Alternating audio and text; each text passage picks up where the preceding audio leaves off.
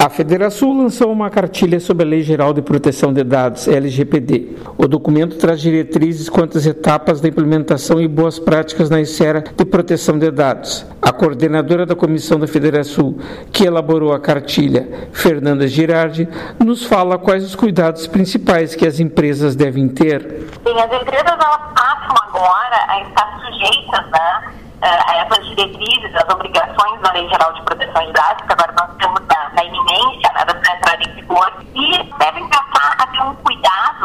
muito maior com relação ao tratamento de dados pessoais, quer seja então esses dados dos seus clientes, consumidores, com os quais ela tem relação comercial, quer seja dos seus próprios empregados. Né? Então, a, as empresas elas devem, eh, como eu comentava, se cercar de cuidados, né? Uh, reter, né? manter armazenados a menor quantidade de dados possíveis, ou seja, somente aqueles necessários para a operação delas. E, uh, além disso, uma coisa fundamental na, na lei é que toda empresa deve uh, ter um embasamento legal, ou seja, deve ter uma, uma hipótese né, entre aquelas previstas na lei e que legitimam essa, essa retenção, esse armazenamento de dados. Apenas a título exemplificativo, por exemplo, uma das, das hipóteses legais é o consentimento, ou seja, que o titular dos dados autorize especificamente né, essa retenção de dados. E se eu tenho essa autorização, ela deve estar vinculada a uma finalidade específica. Então, as empresas não desviar essa finalidade. Mas, eh, mas basicamente, assim, com relação à, postura das empresas, é justamente uma preservação. Né? Elas devem também fazer frente aos direitos desses titulares, ou seja, que o titular possa ter condições de saber exatamente quais dados estão armazenados, quais são as finalidades, né? Uh, o titular tem direito também a, a, eventualmente exigir a correção quando o dado não está uh, fidedigno, né, quando há algum problema. Então, basicamente, é um, é um novo, uma nova forma de pensar o negócio, levando em consideração agora a privacidade e direito uh, desses titulares dos dados.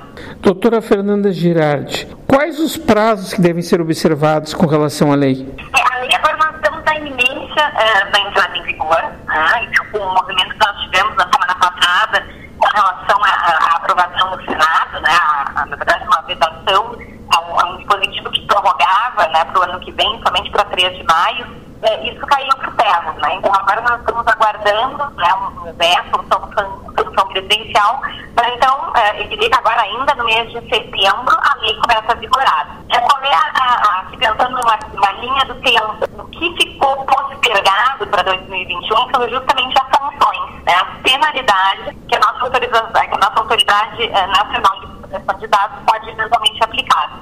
Penalidades elas ficam valendo somente a partir de agosto de 2021.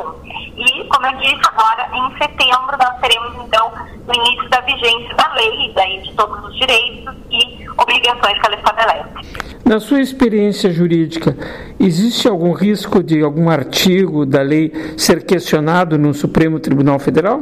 Olha, não me parece, tá? Eu acho que a lei ela está muito bem estruturada, tá? Ela, ela enfim, ela não, não, não tem nenhuma brecha, eu diria, ou não parece ter nenhum espaço uh, para algum dispositivo ter a sua validade questionada, ou eventualmente, né, a sua eficácia suspensa. E com relação à cartilha, o que, que a senhora destaca?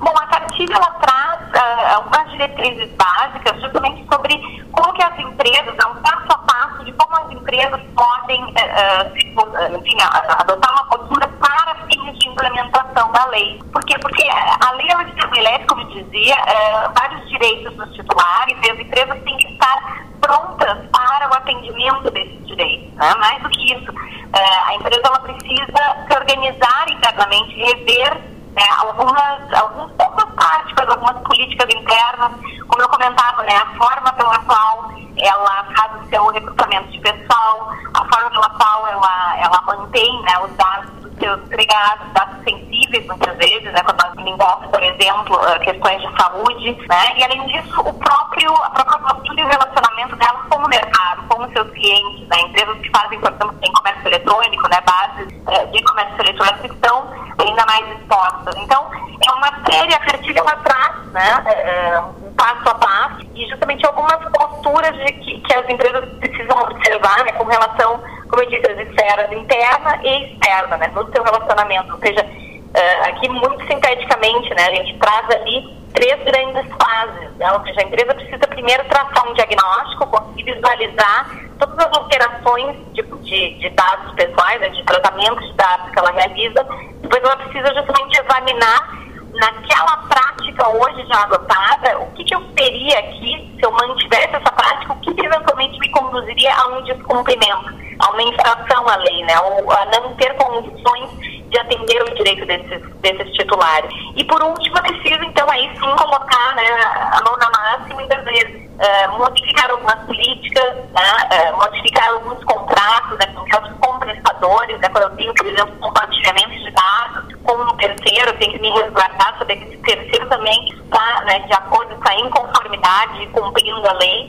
Então são essas facetas que a, que a né, esse passo a passo das diretrizes da implementação a cartilha traz né, de, uma, de uma maneira uh, ampla para as empresas. Então um, um guia, eu diria assim, para poder dar aquele primeiro passo. Né? Ouvimos a coordenadora da comissão da Federação que elaborou a cartilha sobre a Lei Geral de Proteção de Dados, Fernanda Girardi, para a Rádio Agerte, Eduardo Liães.